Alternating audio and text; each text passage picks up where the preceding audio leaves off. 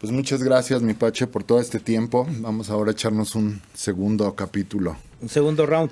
No, pero yo encantado porque me parece que, aunque de repente nuestra audiencia dijera, pero ya están hablando de distribución y exhibición, todo tiene que ver, todo es parte de lo, del mismo conglomerado. Y también el sindicalismo, porque de ahí vienen derechos laborales y las mismas, tan solo el, derecho a descansar, pues ya es parte de la seguridad. Desde Absolutamente. entonces ya llegas a un, a un llamado fresco, ¿no? Menos. Absolutamente. Son, son varios temas pues que van de la mano.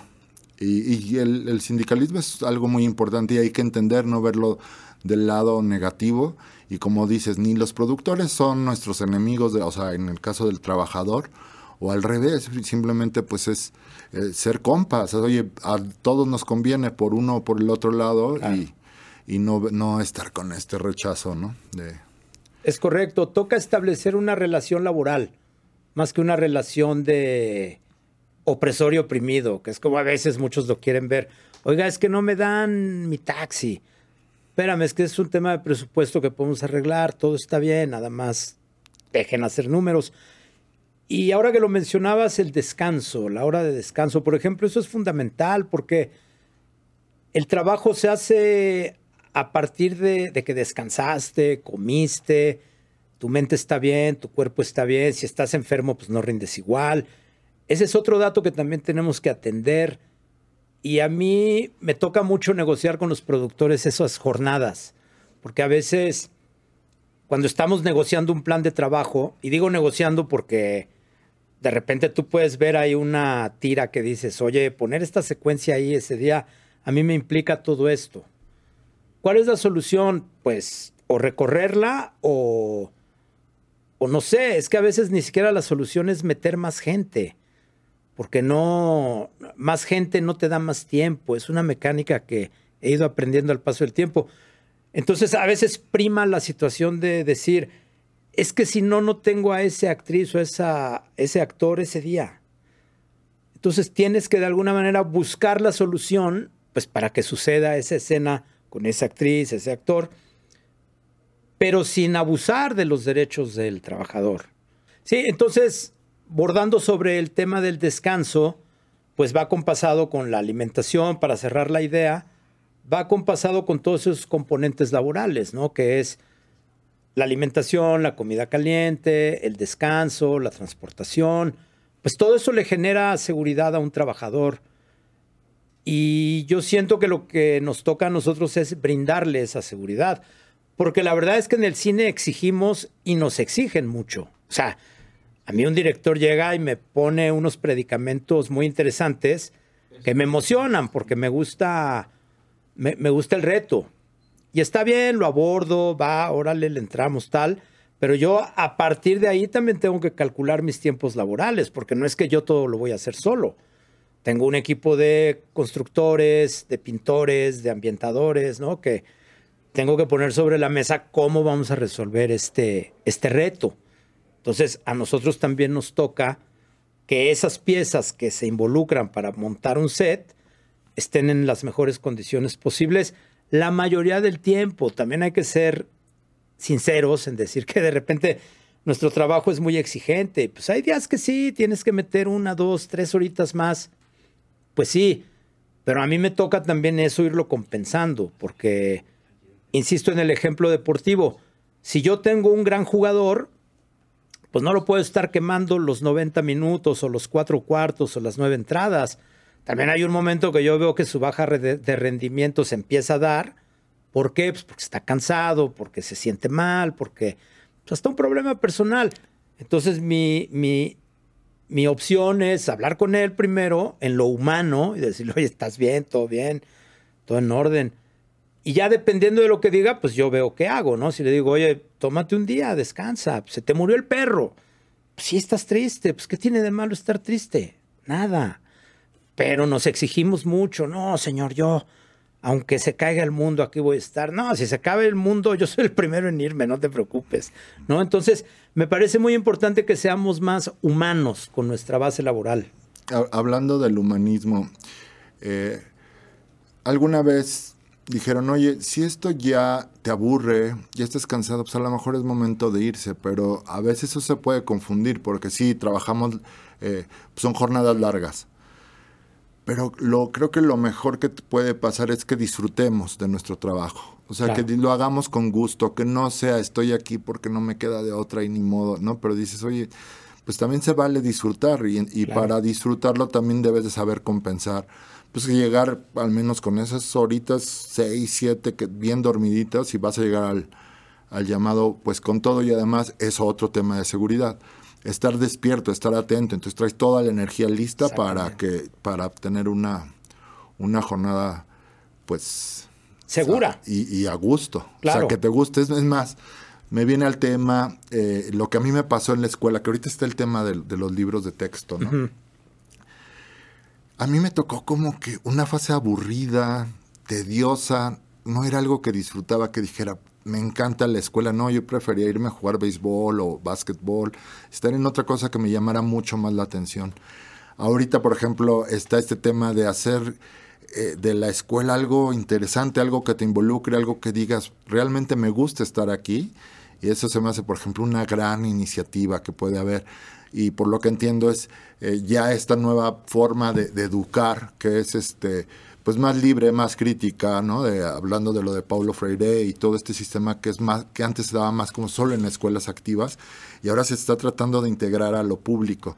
Entonces, regresando al tema de que tienes que estar en un lugar que te guste estar, que lo disfrutes y que digas, realmente quiero mi trabajo. Y viene acompañado pues también de lo justo, ¿no? De decir, bueno, ya estoy aquí, no estamos salvando el mundo, pero es algo que me, está, que me gusta realmente hacer.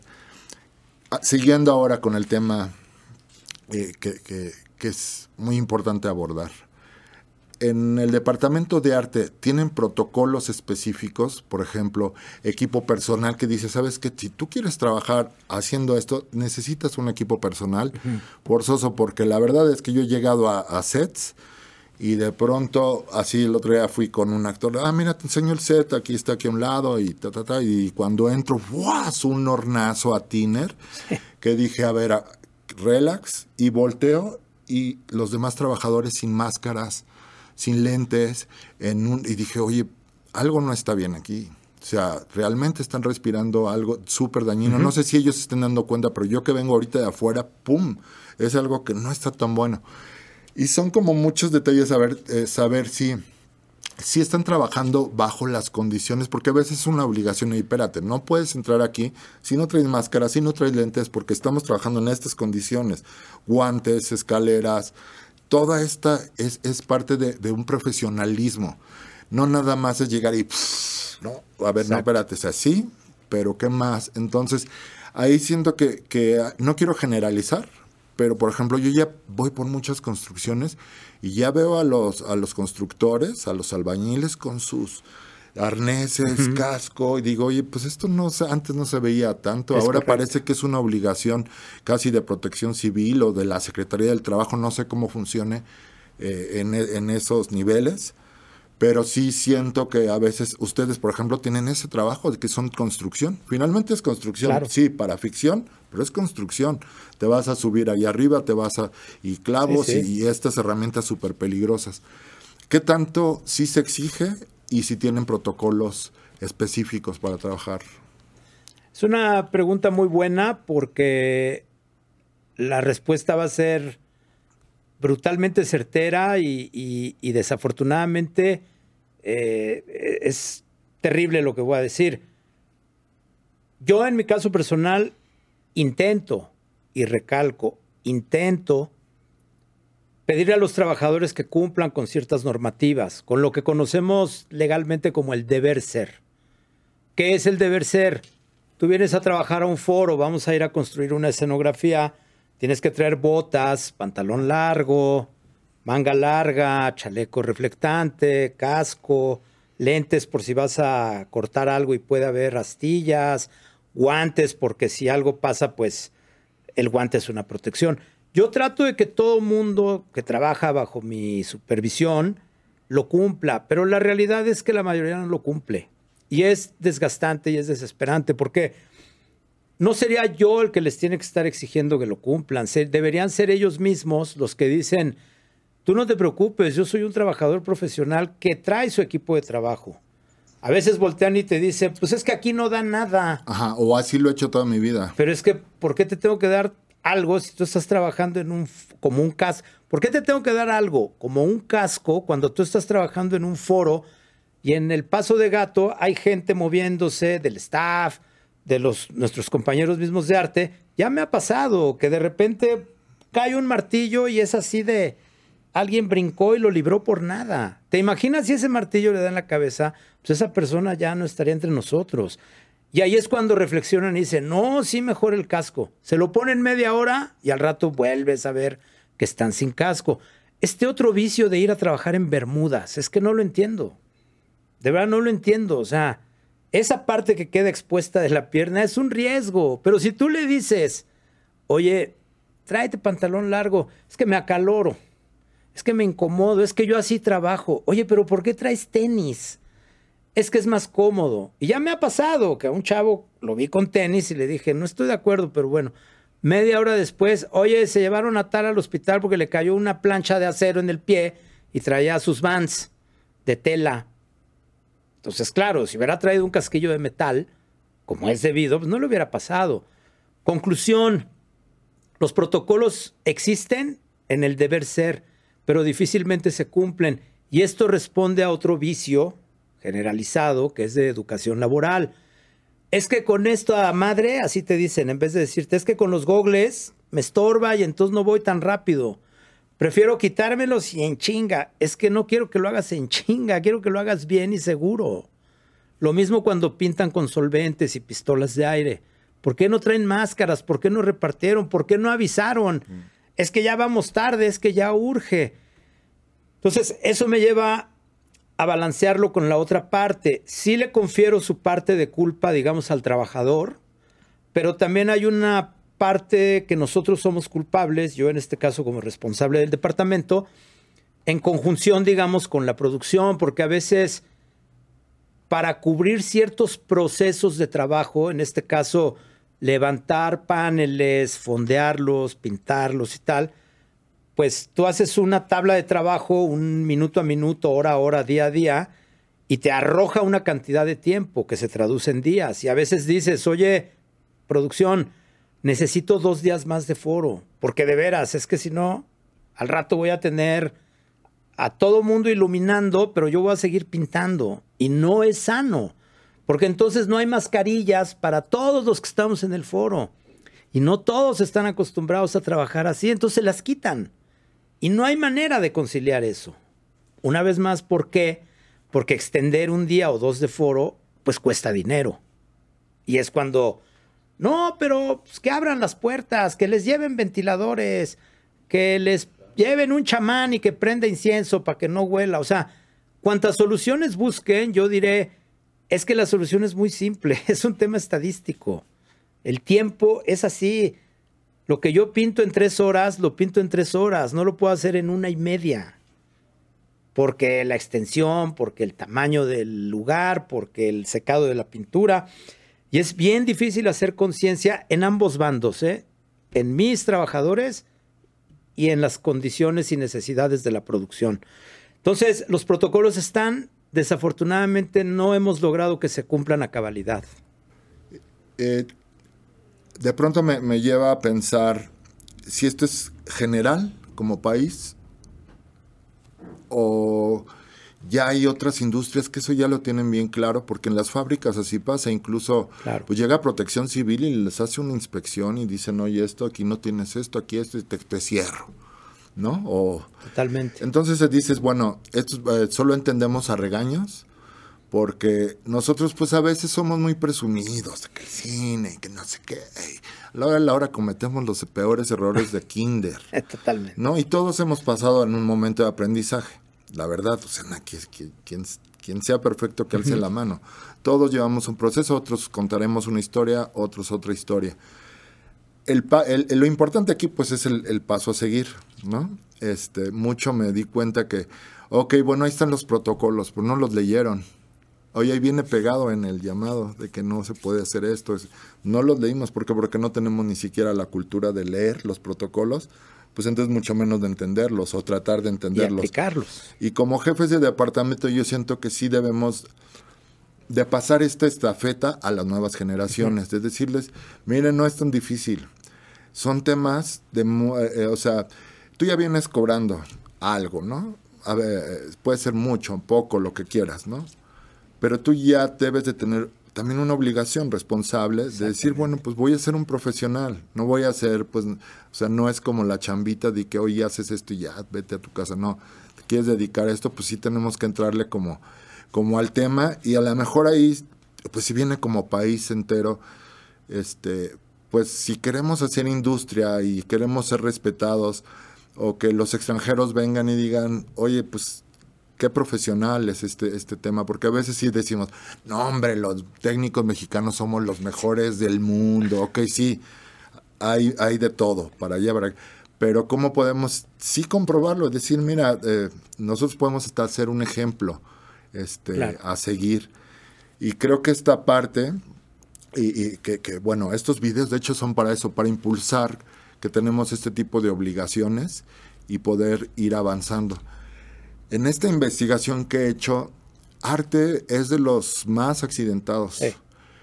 Y justo llegamos a, preguntarnos, bueno, ¿y por qué? Y pues justo es porque ustedes empiezan desde antes, acaban después sus jornadas, entonces todo un, todo un tema de, saber pues por qué se accidentan y, y, lo que dices es muy claro, a veces les damos como esta dirección, a veces no, a veces es la presión de la producción, entonces, eh, qué, bueno que abarcamos pues, todos los temas que nos pueden estar como afectando, ya sea desde derechos laborales, pero también las obligaciones, como correcto, no de eh, entender.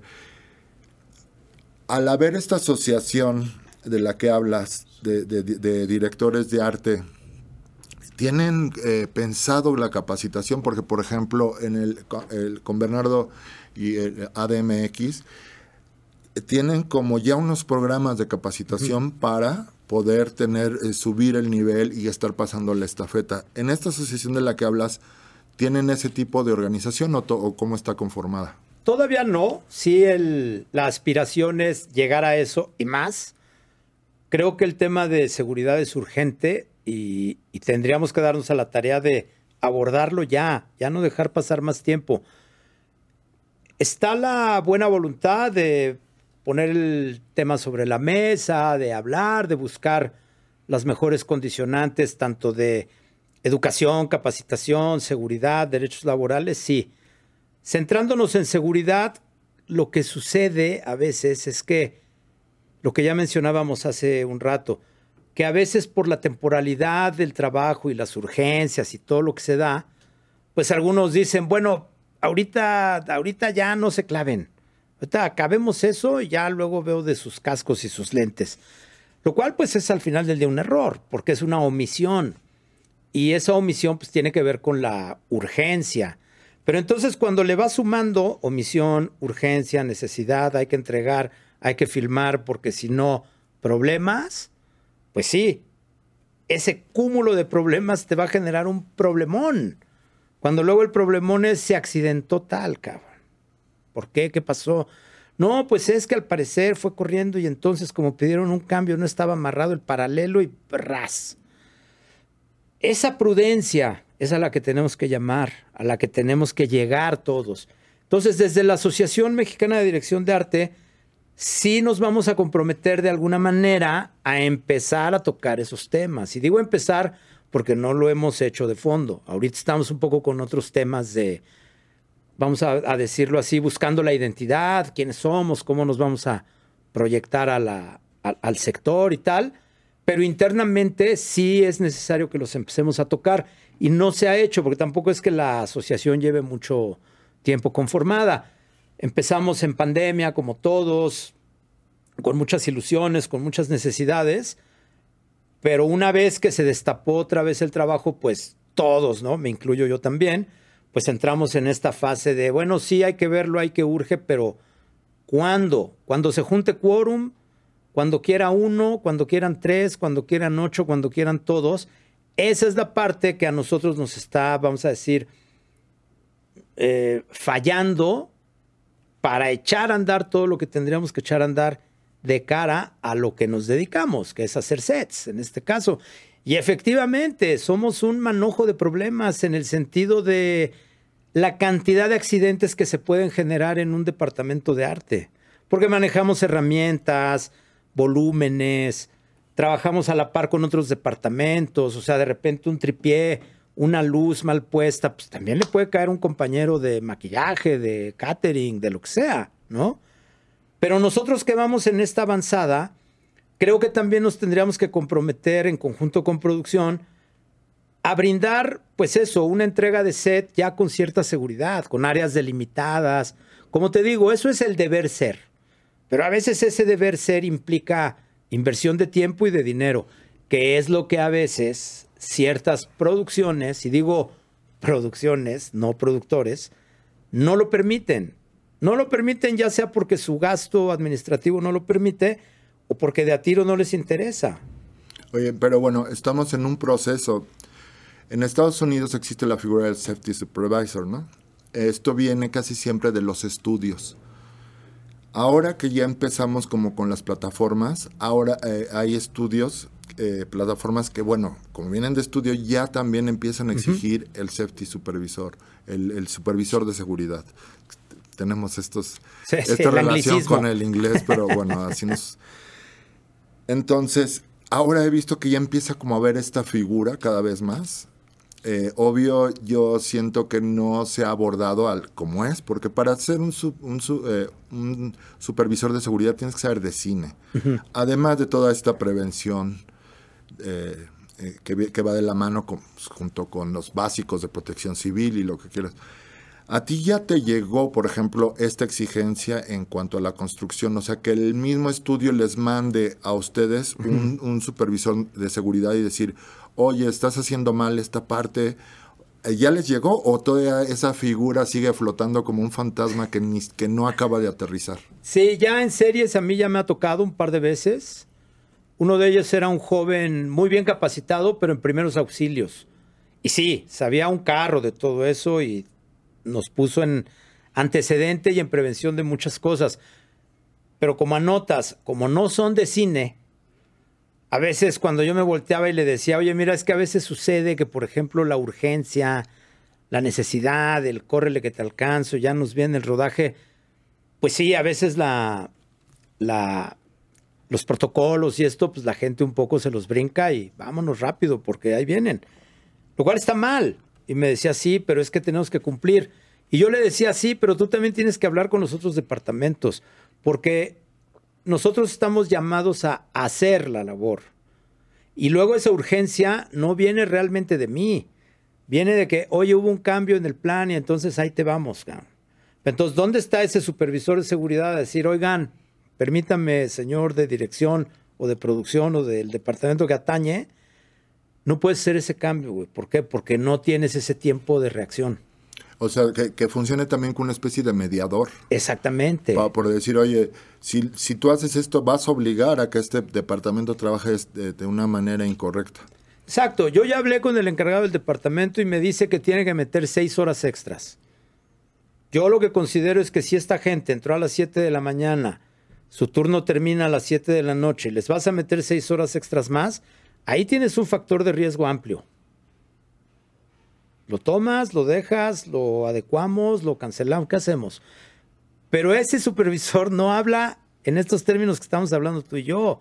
Él no va y le dice eso al productor, él va y me dice a mí, pues con cuidado, ¿no? Por favor. pues sí, con cuidado, pero el cansancio no es algo que yo llegue y le diga, oiga, no se canse, ¿eh? Pues no funciona así, ¿no? Es como el trabajo humano, el trabajo, el desgaste, pues eso te va minando, te va minando reacción, te va minando atención, te va minando reflejos y ahí es donde vienen los problemas. De hecho, esa película que hicimos tú y yo sin nombre, ¿te acuerdas lo que pasaba con el tren que construimos? Sí. Ahí sí me acuerdo que vino un supervisor. Germán, e, él era, él de hecho era el safety supervisor de todo Universal a nivel mundial. Y él sí me llamó y me dijo, venga, usted hizo los trenes y venga para acá. a ver, ¿cómo resolvió esto? ¿Cómo hizo esto? Yo pensé que me iba a decir así mil cosas. En realidad me estaba cuestionando porque al final me dijo, todo está muy bien pensado. Yo vengo a hacernos qué película ahorita y era un desastre. Si ustedes que están subidos en un tren, falso por supuesto, pero las medidas de seguridad están bien impuestas. Y yo me acuerdo que ahí tú participaste con que se amarren del tobillo a la rejilla. El único que no lo hizo fue el dire.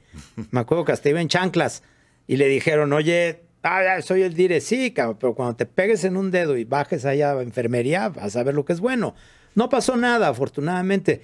Pero ese dato anecdótico de un jefe de supervisión de un estudio que se acerque a mí a decirme, oye, todo bien, mira, qué bueno que lo hiciste así, tal, tal. ¿Cuándo hicimos esa película? 2007.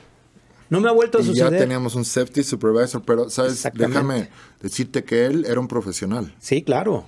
Sabía de cine, sabía lo que te estaba corrigiendo, no era un improvisado que nomás hablaba, eh, decía cosas por decir cosas. Exactamente. Era, ¿Te acuerdas que incluso ese tren tenía unos alerones que salían para la caída y unas especies de balconcitos para abrir un poco la cámara? Todo eso me dijo, todo está muy bien pensado. O sea, qué bueno que lo hicieron, porque les van a quedar bien las tomas. Pero es como dices, él era un profesional que sabía de todo y no me llegó a decir, oye, estás loco, ¿cómo hiciste eso? ¿Cómo traes ahí al fotógrafo? ¿Qué vas? No, al contrario, cuando vio materiales, resistencias, formas de implementación, dijo, todo está bien. Pero ese es un deber ser que él sabe su trabajo, él sabe de un punto de herrería, sabe de un ángulo bien colocado. Hay veces que gente que llega y te dice, oye, mi pacha, ¿cómo le hacemos paquetar? No, güey, eso es imposible. Ahorita le digo al staff para que lo resuelva. No es que no lo podamos resolver, es que es la seguridad. No, yo ahorita lo resuelvo. Mira, tráete, ponle, préstame, hazle, ahí está el amarre. El amarre. ¿Y si ese amarre falla? ¿A qué nos estamos exponiendo? Entonces, no digo que no tengamos ideas y soluciones, lo que digo es que esas ideas y soluciones deben de responder a una seguridad tácita, que sí garantices que hay una seguridad.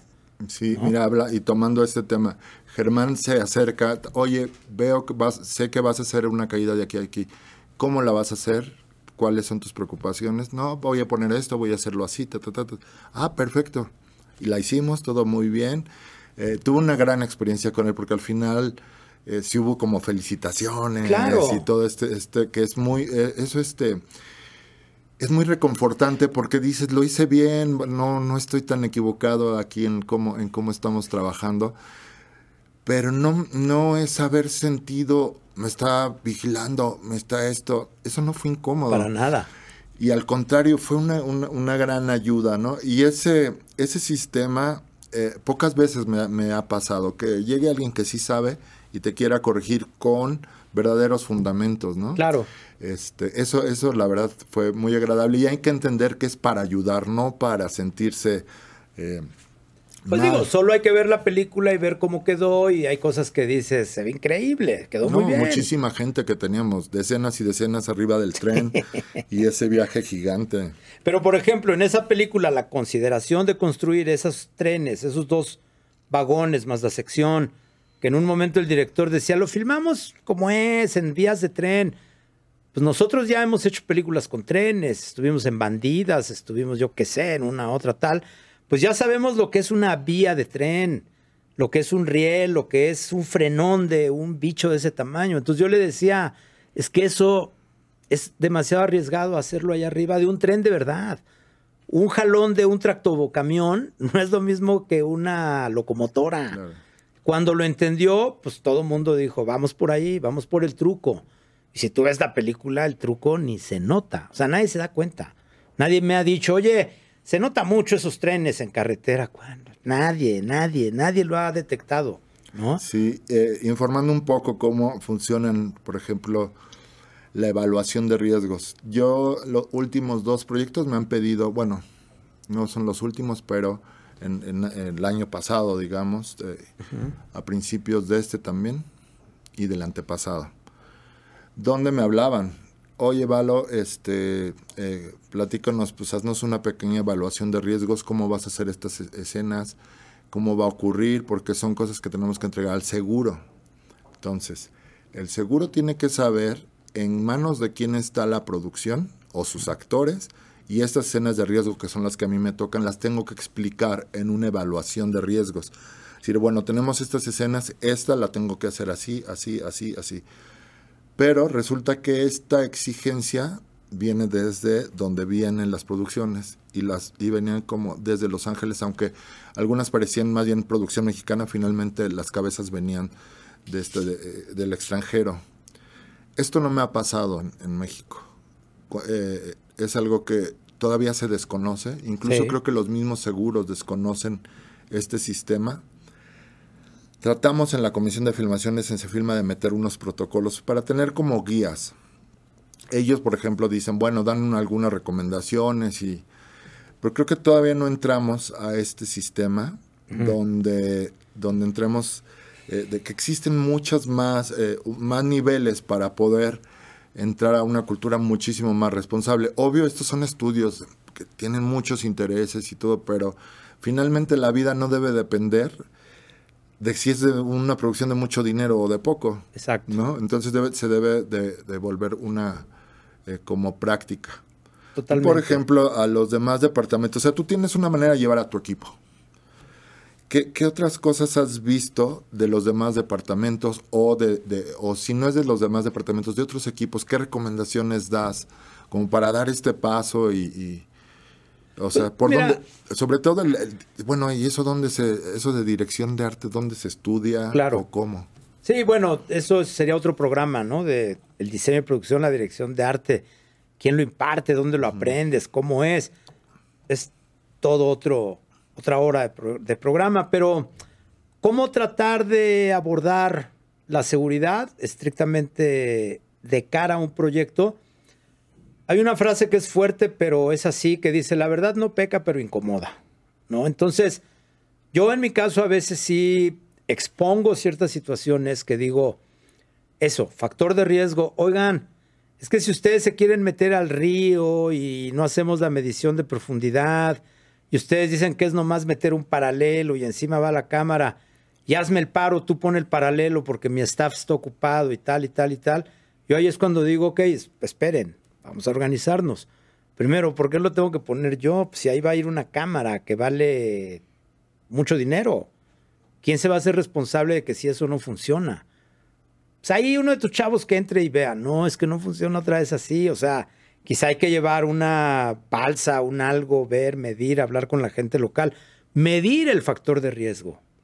Ya me pasó en otra película que el fotógrafo llegó y dijo, oigan, esto no es un río, pero cuando el agua cae seguramente por aquí es un embalse. O sea, esto es de riesgo. ¿Tú qué opinas? Yo dije, bueno, pues si el fotógrafo lo dice, hay que tomarlo en cuenta. El director dijo, me da igual. Aquí se construye y metimos ahí un set y tal. Me hablan un día en la noche, oye, el agua se está llevando tu set.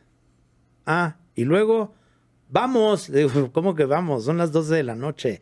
Está lloviendo, el agua ya está corriendo. Si el, si el agua y la lluvia ya se están llevando ese set, no sirve de nada que yo vaya ahorita cubierto, forrado de chamarras a decir, ah, se lo está llevando el agua que ya nos había dicho el fotógrafo que corríamos un riesgo. Fui al otro día, el desastre no era tan grave, pero evidentemente sí hubo, sí hubo una pasada de agua feroz, brutal. Se aferraron a seguirlo haciendo ahí. Nos tuvimos que hacer un desvío de agua en vez de cambiar el set. Decisiones que ya no me tocan a mí, que yo dije, oigan, pues siga habiendo riesgo, pero como ustedes decidan. O sea, ¿quién decide? ¿El productor, el director, Dios Padre? No sé. Entonces decidió que mejor se hiciera un desvío de agua. ¿No? Entonces tuvimos que meter maquinaria, una serie de cosas brutales para que el agua ya no nos volviera a pasar. Cosa que luego la, población dijo, bueno, no está tan mal porque la verdad ese camino nos sirve y nos funciona más que el agua vaya por ahí. Todo bien, pero el factor de riesgo realmente no lo tomamos en cuenta y no fue grave en ese momento. Pero qué tal que hubiera sido llamado de noche y todo el crew ahí metido y empiecen a sacar todo y entonces alguien se tropieza, ¿sabes? O sea... Claro, a la hora de que está... Eh, sí, seguro. No, lo mismo un temblor, o sea, pues esta ciudad tiembla. ya me pasó preparando un set, alarma, bajen, corran, todos tal. Y hay un momento que dices, es que a veces no estamos tomando conciencia de todo eso, ¿no? Entonces, si es como detenernos un segundito, pensarlo, decir la verdad, exponer el riesgo, aunque te tiren de loco o de sindicalizado o de exagerado. Yo a veces prefiero eso a quedarme con la duda de, ¿y si sí les hubiera dicho? Mejor lo digo, pues total. No pasa que se tome una decisión y digas, bueno, pero yo mi parte, mi contribución a evitar un desastre o un accidente o un mínimo desliz, ahí está. Y, pero vuelvo a lo mismo. Tú ahí tú estás eh, dando tu punto de vista como un instinto o bajo tu experiencia, bajo la que tú has vivido. Quizás sí el fotógrafo habló o, eh, y, se, y se dieron como recomendaciones. Pero en este tema hay una decisión final. Claro. Y de alguien que quizás es más experto en todo eso, porque uno puede opinar por experiencia, oye, yo creo que va a pasar eso. Pero en alguien debe de caer la responsabilidad de decir, ¿sabes qué? Sí, mejor hagámoslo de otra manera, pero que es, es este supervisor que quizás nos puede ayudar a, a, llegar al mejor camino, porque a veces somos arriesgados, sin modo, si nos arriesgamos nos pasan cosas pero hay un como caminito ahí este, a seguir. Totalmente. O sea, el factor de riesgo siempre va a estar, porque nosotros no somos una, un sector que llega, a, en este caso, a su foro, abre las puertas, prenden las luces y venga, vamos a filmar, y ti, ti, así como, como quien hace donas o como quien hace zapatos. O, o sea, no es una línea de producción, es un proceso de producción. Hoy estás en un foro, mañana estás en la calle, luego estás en un helipuerto, luego ya te fuiste al bosque, de ahí brincas a la playa. Pues no, no tenemos un, un lugar estable. Lo que sí deberíamos tener estables son las condicionantes de seguridad para decir, oye, vamos a ir a la playa. ¿Tu equipo sabe nadar? Ah, oigan chavos, ya me pasó también una escena en una alberca, una escultura que se avientan al agua, se hunden. Y me dice el 1113, oiga, yo no sé nadar. Ah, qué bueno que me dijiste. Entonces le digo al asistente de dirección, oye, este chavo no sabe nadar. Pues a mí me da igual, a ver cómo le hacen, porque esta escena ya estaba escrita. A ver, a ver, a ver, a ver, a ver. No es un tema de quién escribió, es un tema de que el chavo no sabe nadar y no se puede meter al agua te voy a mandar a otro, es lo que te estoy avisando, pero antes de que te enojes, te estoy dando una, un aviso pertinente y ya tengo una solución. Entonces casi casi es, ¿por qué tu gente no habla inglés? Nada, escala, rapelea, rapea y... Espérate, porque no tienen toda esa Serían Stones. Exacto. y de la anda. Entonces sí me parece que todos tenemos que ser conscientes y, hacer esas preguntas pertinentes a la gente. Me ha tocado también que chavos que, oye, súbete a la tramoya, tiende un cable.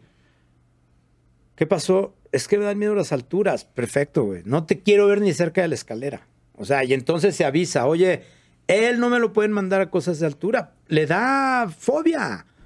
Eso no es que lo descapacite para el trabajo. Simplemente, es normal. pues si no puede y no debe, sí pues lo pongo a hacer cosas de piso, ya está, todo bien, ¿no?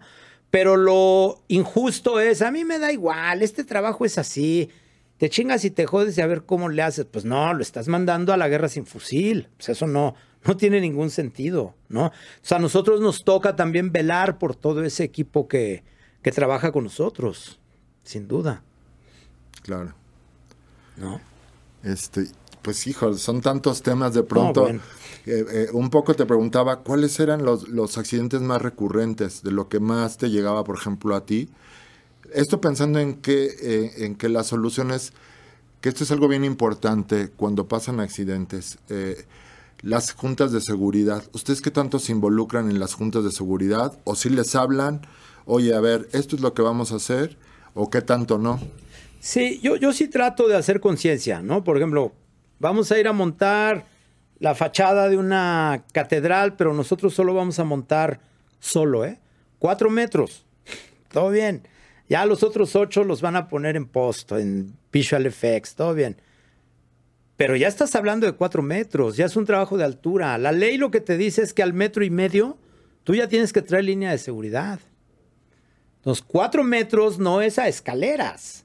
o es con Ginis, o es con paralelos, y todos asegurados, y con casco, y con chaleco, y eso es el deber ser, ¿no? Eso es lo que deberíamos hacer. Entonces, yo cuando se dan esas situaciones, sí trato de ser lo más consciente posible y analizar con mi director de arte, con la ambientación, con todos los involucrados, a ver, tenemos que hacer esta labor, entonces vamos a hacerlo con paralelos porque escaleras es muy riesgoso, entonces todos tienen que ir asegurados, tal, tal, tal. Desafortunadamente lo que te decía hace un momento, a veces llegas y dices, ¿qué hace ese señor arriba sin línea de seguridad? Es que me estorba. Oye, esta junta de seguridad es interna entre ustedes, o sea, porque muchas veces se confunde que una junta de seguridad solo se tiene que hacer cuando se va a hacer una escena. Sí, no, no. Esta junta de seguridad es, a ver, reunámonos, esta va a ser la manera en la que vamos a trabajar. Sí, esa la hago, digamos, nosotros, arte interno, porque es lo que te decía, nosotros a veces vamos de avanzada y no nos avientan ni un garrafón de agua tirándome al piso. Así nos dan, pero pero a veces yo cuando le digo a la producción, oye, voy a estar en esa labor, necesitaría pues un doctor, ¿no? Estaría bueno. Ah, ¿cómo crees? No, que qué lata das, no sé qué. Bueno, como ya sé que no me lo van a dar, pues entonces hablo yo con la gente y hago mi propia junta interna. Independientemente de las que se hacen para rodar, cuando vas a voltear un coche, hacer una explosión, pues sí, ahí sí, a mi equipo de set sí les digo, ustedes tienen que estar ahí súper alertas y nada de heroicismos de, Oye, es que el de efectos me dijo que me iba a dar la dinamita y yo la aventaba. No, güey, espérate, no funciona así. Tranquilo. Para eso está él. Y si no tiene, no sé, güey, manera de mandarla mecánicamente, tú no te metas. Se trata de hacerlo bien, no de perder una mano para que quede bien, ¿no?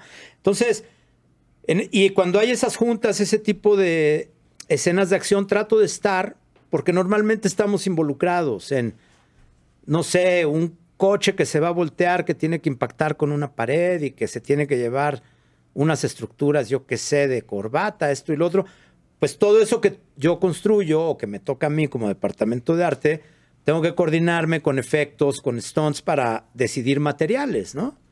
Y ya depende de mí los acabados, ahí sí. Pero hay veces que digo, oye, pero tú mándame el material, güey, porque si me mandas a mí, tráete una espuma así como de este tipo, pues a mí me parece que el que está corriendo riesgo eres tú. Porque luego me vas a decir, es que esa no era. Ya, pero yo compro madera, no espuma de Stones. especificaciones técnicas. Entonces, la competencia de cada área.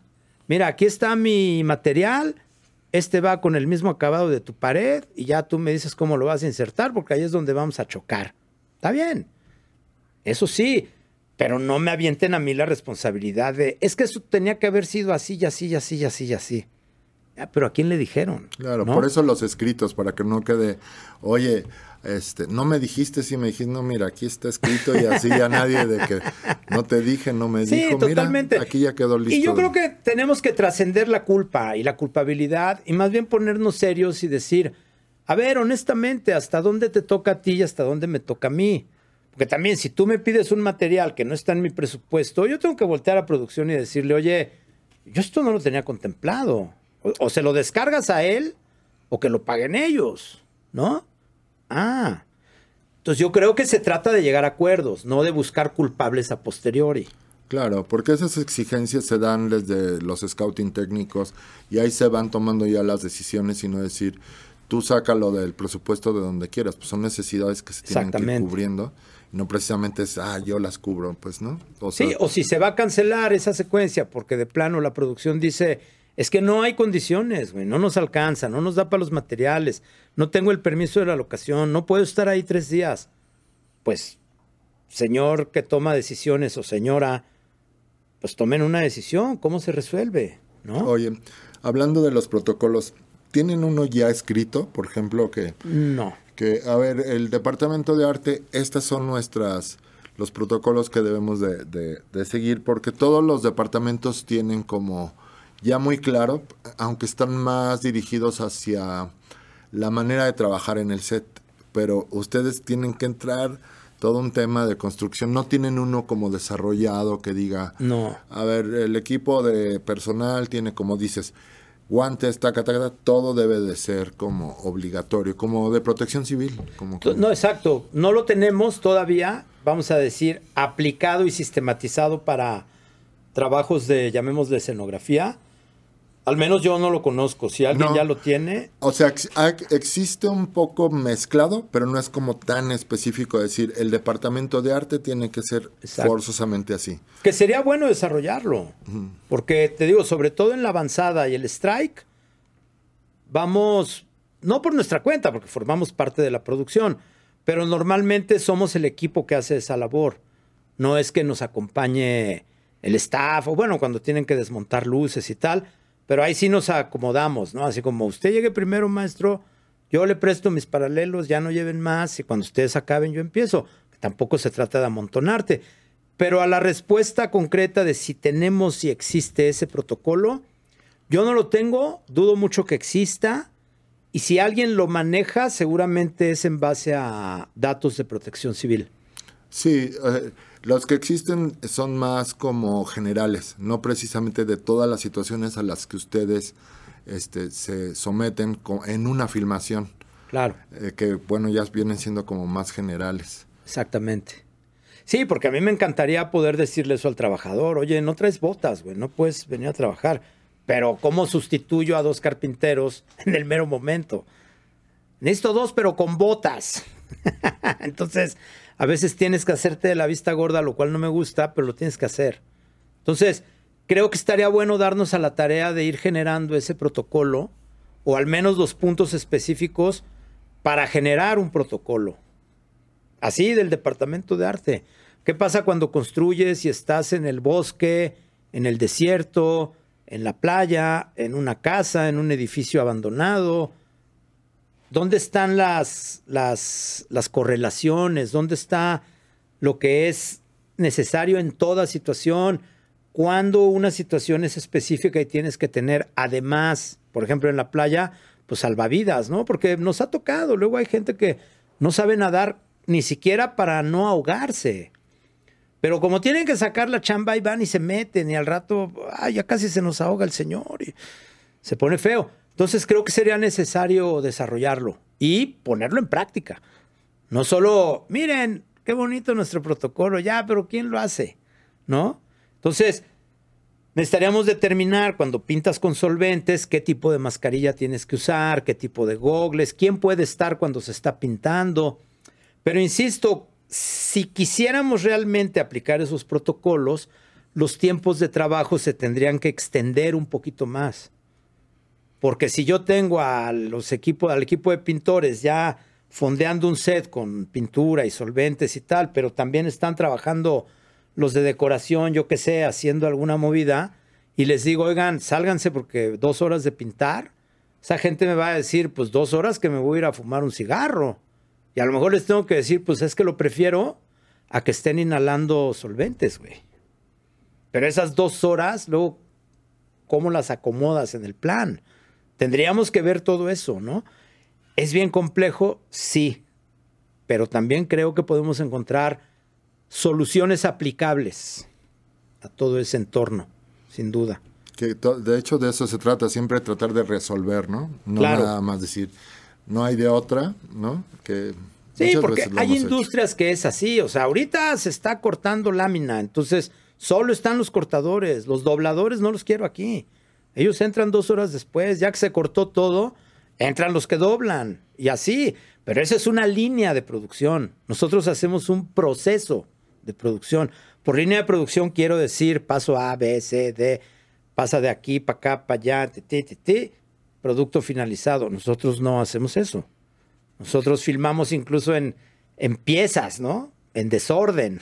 o sea, hoy hacemos el principio, mañana el final y entre medio, pues ya sabes. Entonces, ahí es donde tenemos que ser muy inteligentes para conciliar esos protocolos.